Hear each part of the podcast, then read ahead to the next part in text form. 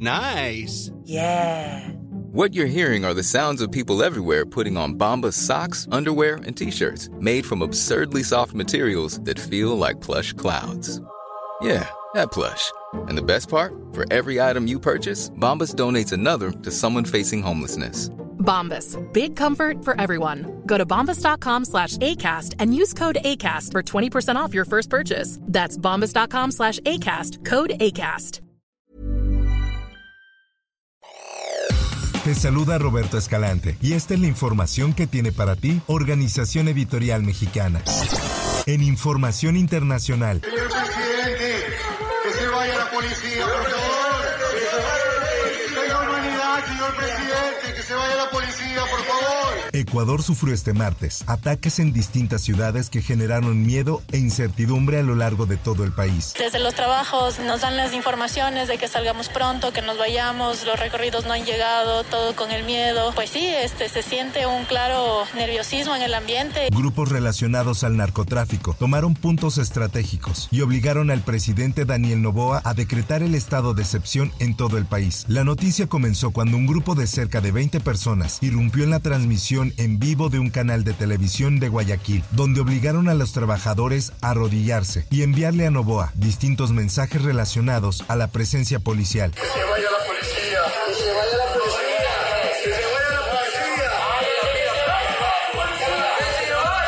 Luego, estas tomas también se extendieron a una universidad y comercios del país latinoamericano, que vivieron horas de incertidumbre por el levantamiento de estos grupos fuertemente armados que se manifiestan en contra del gobierno central. Al momento hay dos líderes de bandas criminales rivales que se fugaron de la cárcel, Fito y El Salvaje. Fito, que tiene 44 años, es considerado el criminal más violento de Ecuador. Comenzó a liderar al grupo de los choneros a fines de 2020, mientras que se estima que Fabricio Colón Pico es el líder de la banda de los Lobos y tiene en su espalda más de 17 detenciones y 30 procesos judiciales. Asimismo, se dio a conocer que al menos 8 personas murieron y 3 han resultado heridas, incluido un policía herido de arma de fuego en Guayaquil. Por su parte, la embajadora de México en Ecuador, Raquel Cerur, llamó a conacionales que viven en aquel país a mantener la calma y evitar traslados que no sean esenciales y dijo que tras los hechos violentos, las autoridades ecuatorianas han adoptado medidas que buscan restablecer el orden público. A todas las personas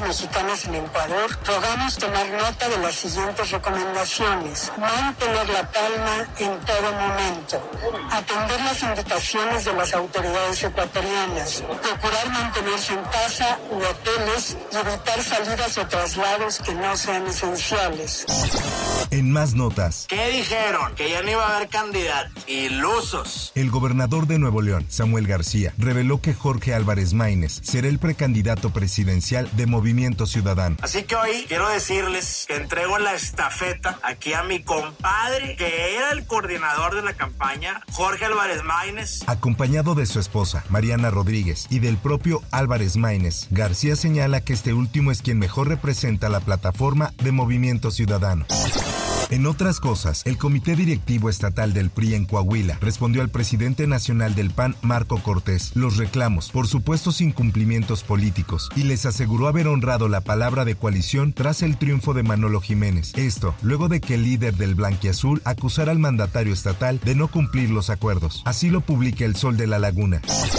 En más notas, el gobierno federal negó que en la liquidación de los trabajadores de Notimex se pidiera moche para la campaña presidencial de Claudia Sheinbaum, tal como acusó la exdirectora de la agencia San Juana Martínez. Esta es información del Sol de México. A través de una nota aclaratoria emitida por la Secretaría del Trabajo y Previsión Social, el gobierno del presidente Andrés Manuel López Obrador señaló que los datos aportados por la autora del artículo denominado Testimonio con la historia detrás del conflicto de Notimex son falsos. Por otra parte, autoridades policiales confirmaron en exclusiva a El Heraldo de Tabasco que la cabeza humana hallada en el municipio de Tapachula, Chiapas, el pasado jueves 4 de enero de 2024, sí pertenece al policía de Tabasco, José N., quien fue reportado como desaparecido el pasado 22 de diciembre de 2023, cuando se desataron balaceras, saqueos y motines en tres penales.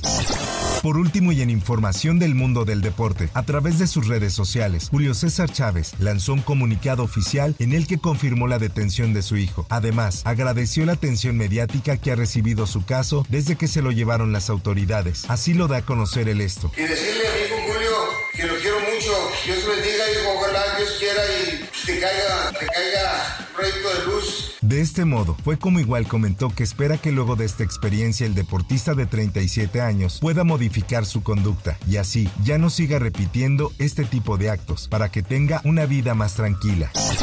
Hasta aquí la información y te recuerdo que para más detalles de esta y otras notas ingresa a los portales de Organización Editorial Mexicana.